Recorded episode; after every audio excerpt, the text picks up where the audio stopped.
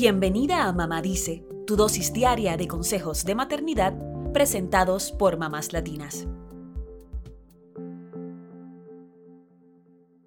La leche materna es un superalimento para los bebés, según la Asociación Estadounidense de Pediatría. Les ofrece los nutrientes, calorías y líquidos necesarios para los primeros meses de vida y es más fácil de digerir para ellos.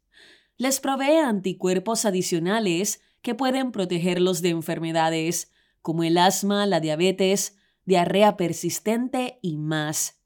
Y también se ha demostrado que la lactancia materna reduce los riesgos de que un bebé padezca del síndrome de muerte súbita del lactante y otras causas de muerte infantil.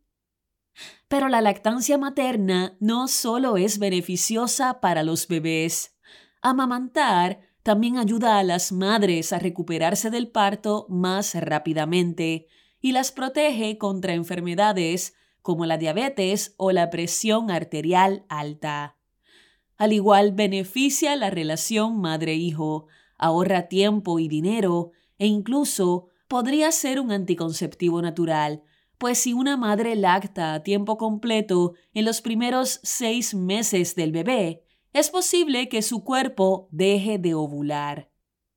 Más allá de todos estos beneficios, cabe destacar que la lactancia materna es una decisión de cada persona y no tiene por qué ser algo de todo o nada. Dependiendo de las posibilidades de cada madre, podría ofrecerse en conjunto con la leche de fórmula o de la manera que recomiende un pediatra. Hoy contestamos cinco preguntas fundamentales sobre la lactancia materna, basándonos en las recomendaciones del Comité de Lactancia Materna de la Asociación Española de Pediatría.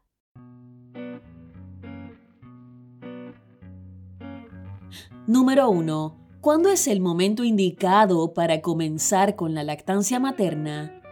Si la mamá y su bebé están sanos, la Asociación Española de Pediatría recomienda que tan pronto el bebé nazca, independientemente del tipo de parto, sea colocado piel con piel con su madre hasta que se dé la primera toma de leche materna. Es decir, la lactancia puede comenzar inmediatamente después del nacimiento del bebé.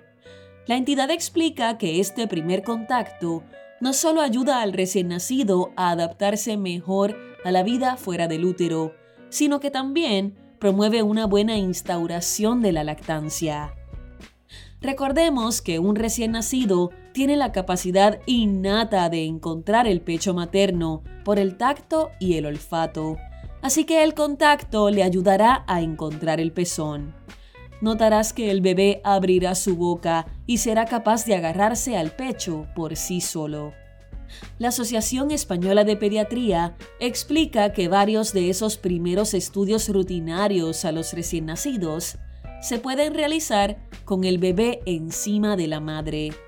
Y otros estudios pueden esperar hasta dos horas después del nacimiento, para que así se permita el contacto piel con piel. La misma entidad explica que lo ideal es que en el hospital tanto mamá como bebé estén en la misma habitación.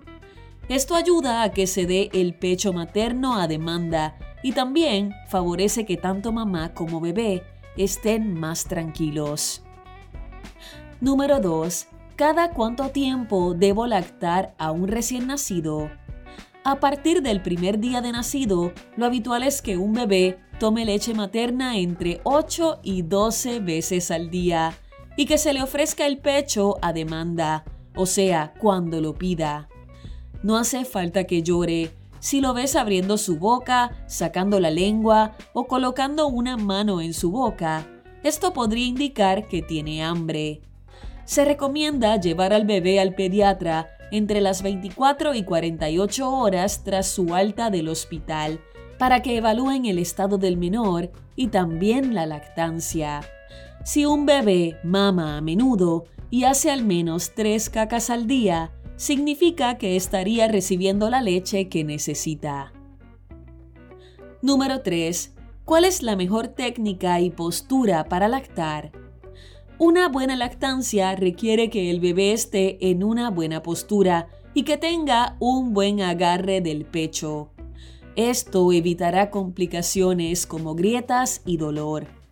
Lo ideal es que el bebé esté enfrentado a la madre y que cuando abra la boca introduzca gran parte de la areola para que no lastime al pezón al mamar.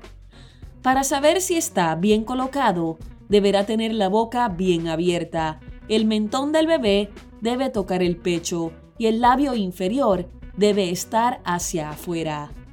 La Asociación Española de Pediatría explica que la lactancia no debe doler.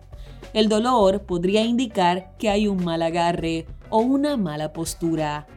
Si tuvieras problemas en esos primeros días de lactancia, consulta con un pericultor o con un grupo de lactancia que podrían ayudarte con tu caso particular. Número 4. ¿Hasta cuándo se puede amamantar a un bebé? La recomendación es que se dé lactancia materna exclusiva al menos hasta los seis meses del bebé y luego de que se inicie la alimentación complementaria, se podría seguir lactando hasta los dos años o más. La leche materna se adapta a cada etapa del bebé y todo dependerá de si la madre desea seguir lactando o no. Pero no hay una edad límite para amamantar solo se recomienda un destete paulatino para evitar problemas al bebé y a su madre. Número 5. ¿Se puede usar chupete con la lactancia? Este puede ser un tema muy controversial y del cual a veces hay opiniones encontradas. Sin embargo, la recomendación primordial es que no se introduzca el chupete hasta tanto la lactancia esté bien instaurada que sería al menos hasta las 4 o 5 semanas de nacido. Lo importante es saber distinguir cuando un bebé tiene hambre, ya que a veces, cuando el bebé se pega al chupete, significa que en realidad quiere amamantar. La lactancia puede ser más complicada de lo que pensamos y hay personas que desarrollan mastitis o grietas en el pezón. No normalices el dolor y consulta con tu médico para aliviar estas sensaciones. Y recuerda que lactar o no a tu bebé no define tu maternidad.